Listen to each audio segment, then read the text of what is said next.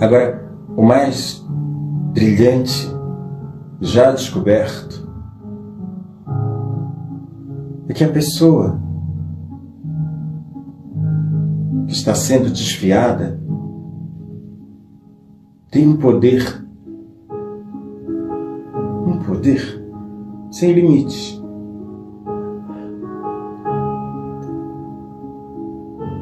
Eu preciso ouvir que eu estou dizendo para que eu sinta isso a cada dia. A única maneira de fazer alguma coisa realmente útil, a única maneira de sermos úteis, úteis no mundo, é somente focados no bem, só no bem. O meu exercício, então, ultimamente tem sido de não olhar a semente germinando. Essa eu já aprendi.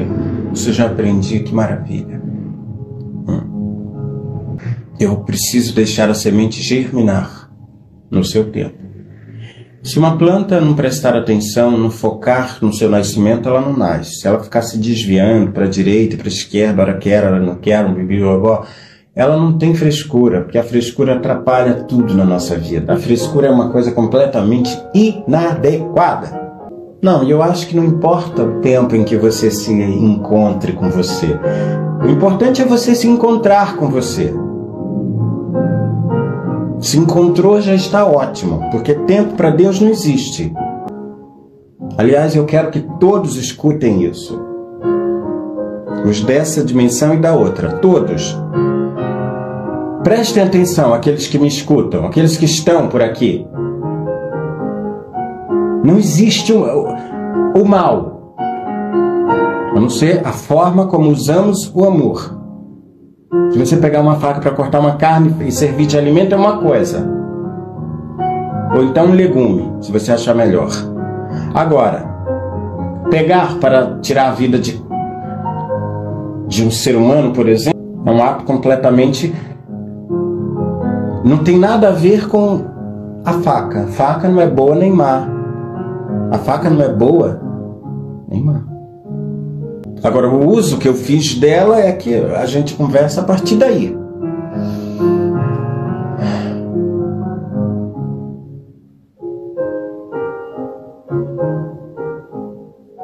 Ah, eu já estou aprendendo a, a não ter mesmo essa. Eu não tenho nada a ver com, essa, com a vergonha. A vergonha quis me rondaram durante muito tempo, ela ficava do meu lado. Achou que estava achou que ela estava no auge. O medo é outro, outro descarado.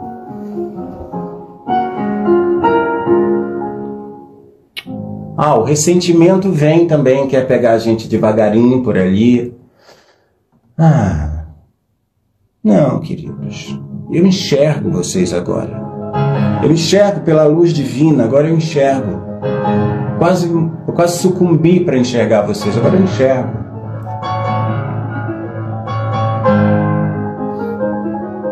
agradecendo a esse grande gênio Mozart, agradecendo. É uma, uma grande contemplação da existência ouvir. E ainda por cima, ouvir algo belo, sublime, é um grande acontecimento.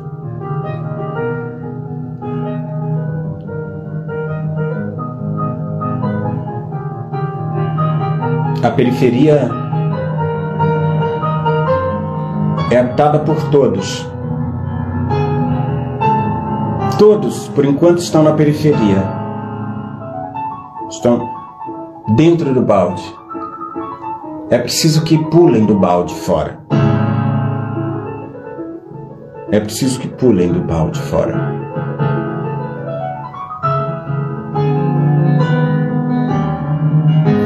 E aos pouquinhos a gente vai criando a coragem de mostrar a cara que tem. Mas a gente mostra primeiro para nós mesmos.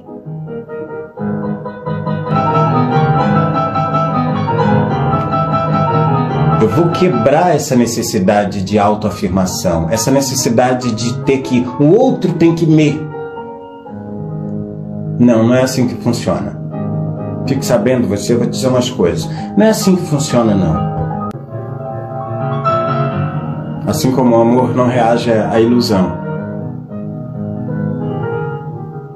Então, o que nós estamos fazendo? O que acontece na sociedade, acontece na humanidade, é as pessoas entrarem e saírem do corpo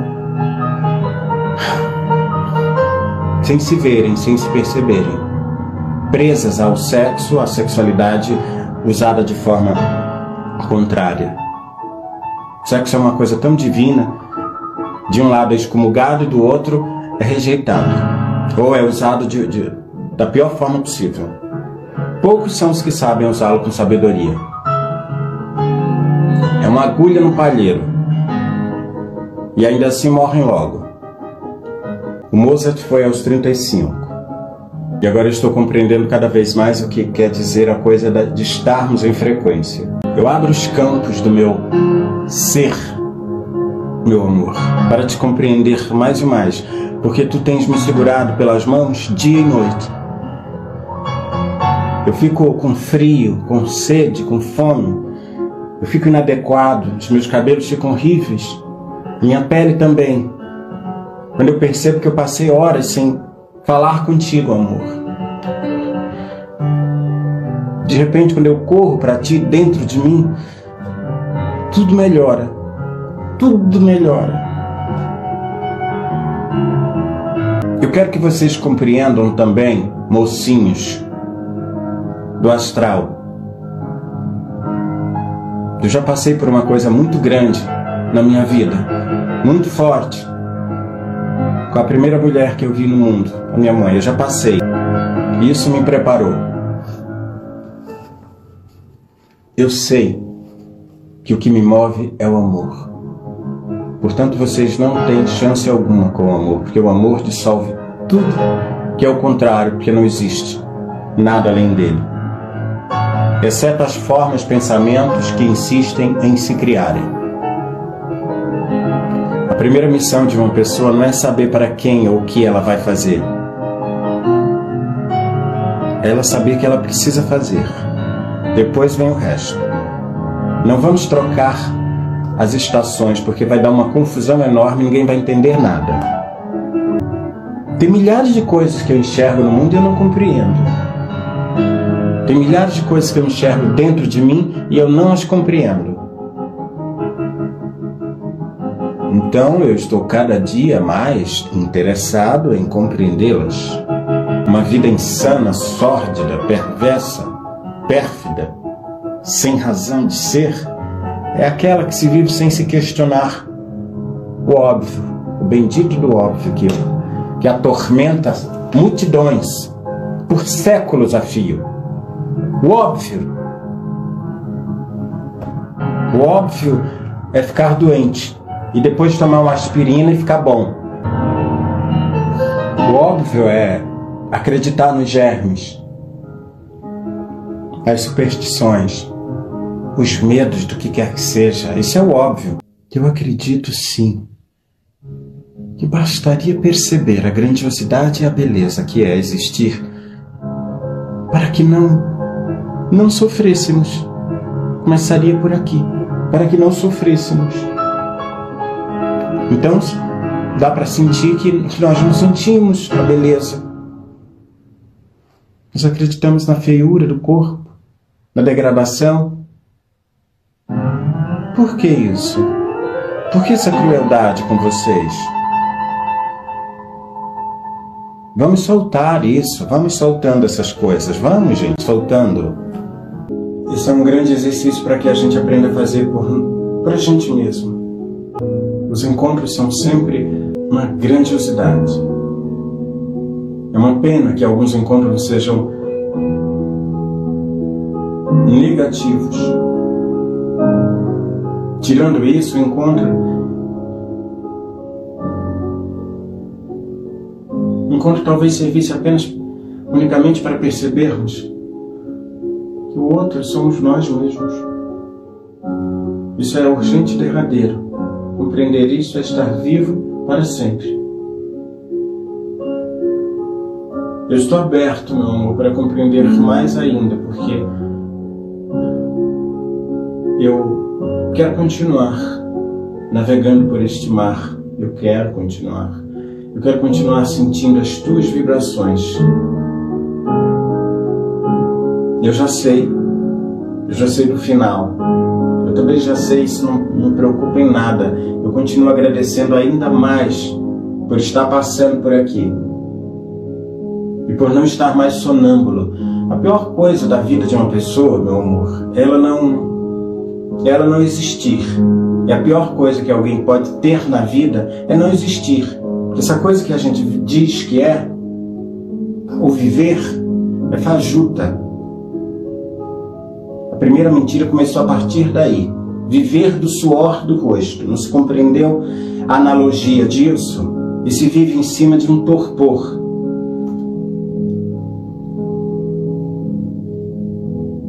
As minhas palavras nunca foram minhas. Assim como o meu corpo, que parece ser meu, é mentira. Nunca foi meu. Nunca foi. E todos sabemos disso, que o que é nosso não desaparece.